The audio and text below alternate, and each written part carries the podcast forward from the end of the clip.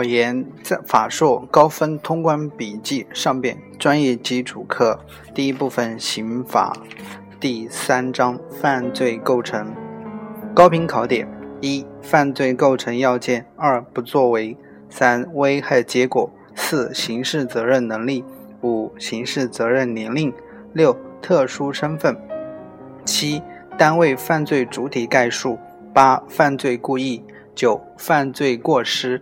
十、事实认识错误；十一、违法性认识的可能性。下面讲第一节犯罪构成概述。犯罪构成的概念，我国刑法理论的通说认为，犯罪构成是刑法规定的决定某一行为的社会危害性及其程度，而为该行为成立犯罪所必须具备的一切客观要件与主观要件的有机整体。犯罪构成要件，犯罪构成要件是犯罪构成的组成要素。犯罪构成有四个方面的共同要件，即犯罪客体、犯罪客观要件、犯罪主体与犯罪主观要件。犯罪客体是指刑法所保护而为犯罪行为所侵犯的社会关系，或称法益。犯罪构成要件由具体要素构成，构成要件要素可以做如下分类：一、基本的犯罪构成与修正的犯罪构成；二、技术的构成要要件要素与规范的构成要件要素。按照刑法理论的通说，在解释构成要件要素和认定是否存在符合构成要件要素的事实时，如果只需要法官的认识活动即可确定这种构成要件要素，便是技术的构成要件要素；如果需要法官的规范的评价的价值判断才能认定这种构成要件要素，就是规范的构成要件要素。第二节，犯罪客体。一、犯罪客体的概念，通常认为犯罪客体是刑法所保护。而为犯罪行为所侵犯的社会主义社会关系，或称法益。对于犯罪客体，应当从两个侧面理解和把握：一方面，犯罪客体表明了刑法的目的，即刑法的目的是保护法益；另一方面，犯罪客体表明了犯罪的本质，即犯罪的本质是侵犯法益。第二，犯罪客体的分类。刑法理论通常将犯罪客体分为一般客体、同类客体与直接客体。三、犯罪客体与犯罪对象的关系。犯罪对象是犯罪行为所作用的社会主义社会关系的主体或者物质表现，如故意杀人罪中的人、盗窃罪中的公私财物，就是犯罪对象。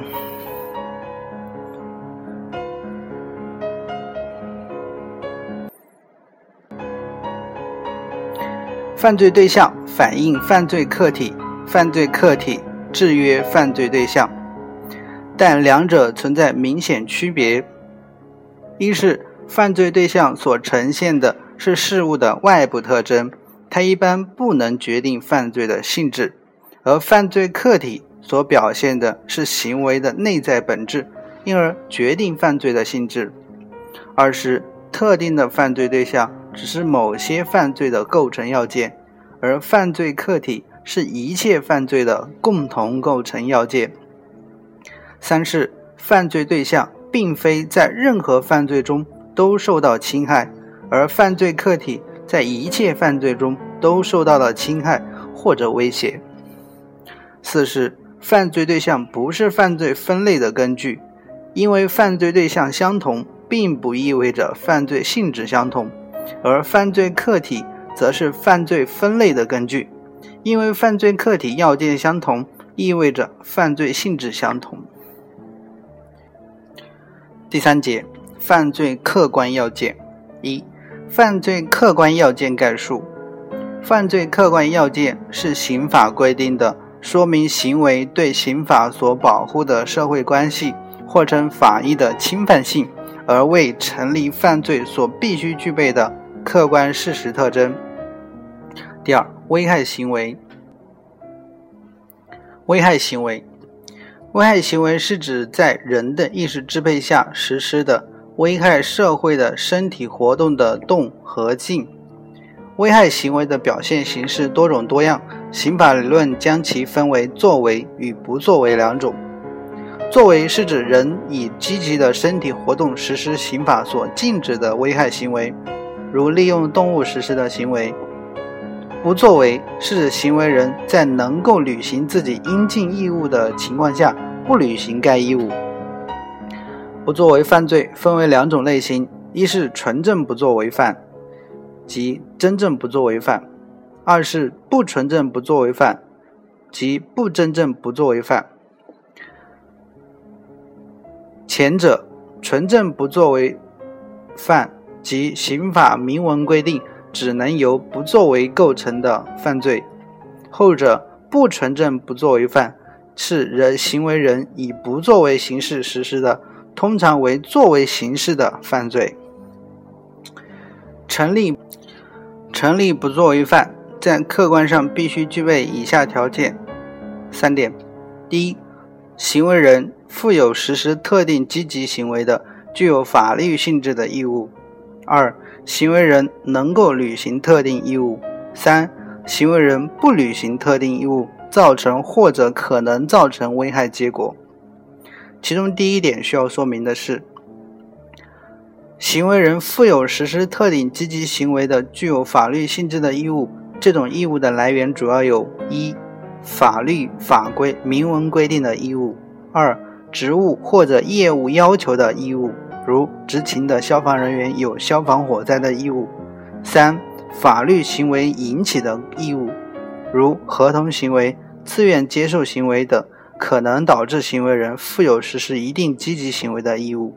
四、先前行为引起的义务，这是指由于行为人的某种行为使刑法所保护的合法权益处于危险状态时，行为人负有的排除危险或者。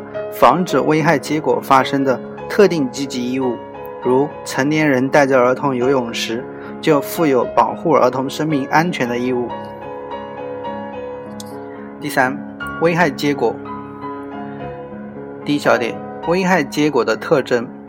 危害结果是危害行为给刑法所保护的社会关系所造成的具体侵害事实，如杀人行为造成他人死亡的事实。盗窃行为造成公司财产损失的事实，危害结果有如下特征：一、因果性；二、侵害性；三、现实性；四、多样性。第二点，危害结果的种类：一、属于构成要件要素的危害结果与不属于构成要件要素的危害结果。以危害结果是否属于具体犯罪构成要件要素为标准划分。第二，直接危害结果与间接危害结果，以危害结果与危害行为的联系形式作为标准划分。第三小点，危害结果的意义。危害结果作为犯罪客观方面的一个重要因素，具有重要意义。一，它是区分罪与非罪的标准之一；二，它是区分犯罪形态的标准之一。通常情况下，只有发生了危害结果时，才可能成立犯罪既遂。例如，在故意杀人罪中，没有发生死亡结果的，不可能成立故意杀人既遂。三，它是影响量刑轻重的因素之一。第四点。刑法的因果关系，我国刑法理论一般认为，刑法上的因果关系是危害行为与危害结果之间的一种引起与被引起的关系。分三个小点：第一小点，刑法上因果关系的认定；第二小点，不作为犯罪的因果关系；第三小点，刑法上因果关系与刑事责任。先看第一小点。刑法上因果关系的认定有三种理论，分别是必然因果关系说、偶然因果关系说和条件说。但无论何种，在认定因因果关系时，需要注意以下几点：一、因果关系只是研究某种行为是否是某种结果的原因，即所研究的是行为与结果之间的引起与被引起的关系，而不是对行为与结果本身的研究。由于危害行为本身具有法定性，故不能以因果关系的危害认定取代对危害行为本身的认定。第二，因果关系是一种客观因联系，不以人的意志为转移。行为人是否认识到自己的行为可能发生危害结果，不影响对因果关系的认定。第三，在认定某种行为是某种危害结果的原因时，不能轻易否认其他行为同时也是该结果发生的原因。第四，在行为人的行为介入了第三者或被害人的行为而导致结果发生的场合，要判断某种结果是否是行为人的行为所造成的。应当考察行为人的行为导致结果发生的可能性的大小、介入情况的异常大小，以及介入情况对结果发生作用的大小等。例如，甲乙杀人故意对乙实施暴力行为，导致乙身体重伤，乙前往医院途中被丙驾驶的汽车撞死。由于介入了丙的异常行为，而且由丙的行为导致了乙的死亡。甲的行为与乙的死亡之间没有因果关系。第二，不作为犯罪的因果关系。现在的刑法理论一般肯定不作为与结果之间具有因果关系。第三，刑法上因果关系与刑事责任，认定因果关系不等于认定刑事责任，有因果关系不等于有刑事责任。第四节，犯罪主体。犯罪主体概述：一般来说，犯罪主体是指刑法规定的实施犯罪并且承担刑事责任的人，包括自然人和单位。先来看自然人犯罪主体。自然人犯罪主体的一般要件是达到刑事责任年龄，具有刑事责任能力。但某些犯罪除了要求行为人具有两个条件以外，还必须具有特殊身份。一、刑事责任能力。刑事责任能力是指行为人对自己行为的辨认能力与控制能力。辨认能力是指行为人认识自己特定行为的性质、结果与意义的能力。控制能力是指行为人支配自己实施或者不实施特定行为的能力。在判断行为人的刑事责任能力时，需要注意以下问题。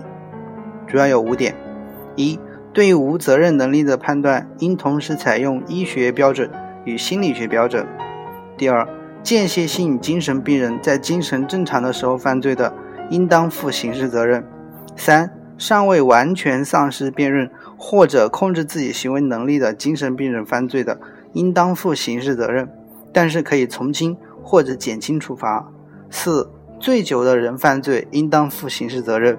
五、又聋又哑的人或者盲人犯罪，可以从轻、减轻或者免除犯处罚。第二点，刑事责任年龄。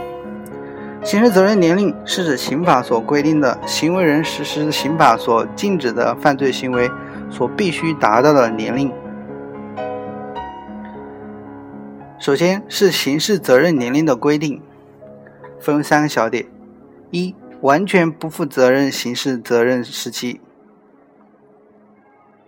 不满十四岁的十四周岁的人；二、相对负刑事责任时期，已满十四周岁、不满十六周岁的人，犯故意杀人、故意伤害致人重伤或者死亡、强奸、抢劫、贩卖毒品、放火、爆炸、投放危险物质罪的，应当负刑事责任。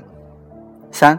完全负刑事责任时期，已满十六岁周岁的人，已满十四周岁不满十八岁周岁的人犯罪，应当从轻或者减轻处罚；因不满十六周岁不予刑事处罚的，责令他的家人或者监护人严加管教，在必要的时候也可以由政府收容教养。已满七十五周岁的人故意犯罪的，可以从轻或者减轻处罚；过失犯罪的，应当从轻。或者减轻处罚。二、刑事责任年龄的认定，刑法所规定的年龄是指十足年龄，年龄以日计算，并且按公历的年月日计算，行为人分别过了十四周岁、十六周岁、十八周岁、七十五周岁生日，从第二天起才是分别已满十四周岁、十六、十八、七十五周岁。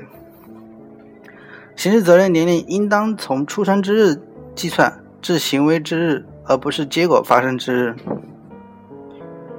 关于跨刑事责任年龄阶段的犯罪。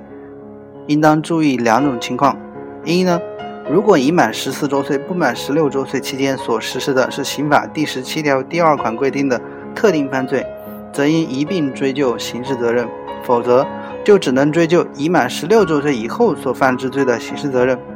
二，行为人在已满十四周岁不满十六周岁期间实施了刑法第十七条第二款规定的特定犯罪，并在未满十四周岁时已实施过相同行为的。对此不能一并追究刑事责任，只能追究已满十四周岁后实施的特定犯罪的刑事责任。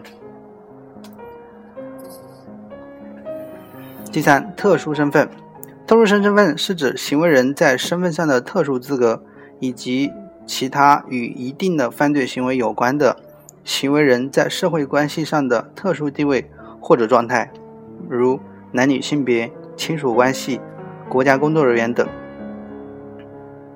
作为犯罪主体要件的特殊身份，只是针对该犯罪的实行犯而言；至于教唆犯与帮助犯，则不受特殊身份的限制。例如，贪污罪的主体必须是国家工作人员或者受国家机关、国有公司、企业、事业单位、人民团体委托管理、经营国有资产的人员，但这只是就实行犯而言。不具有上述特殊身份的人教唆或者帮助具有上述特殊身份的人犯贪污罪的，成立共犯。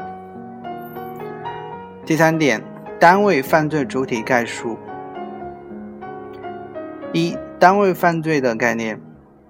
单位犯罪是指公司、企业、事业单位、机关、团体为本单位或者本单位全体成员谋取非法利益。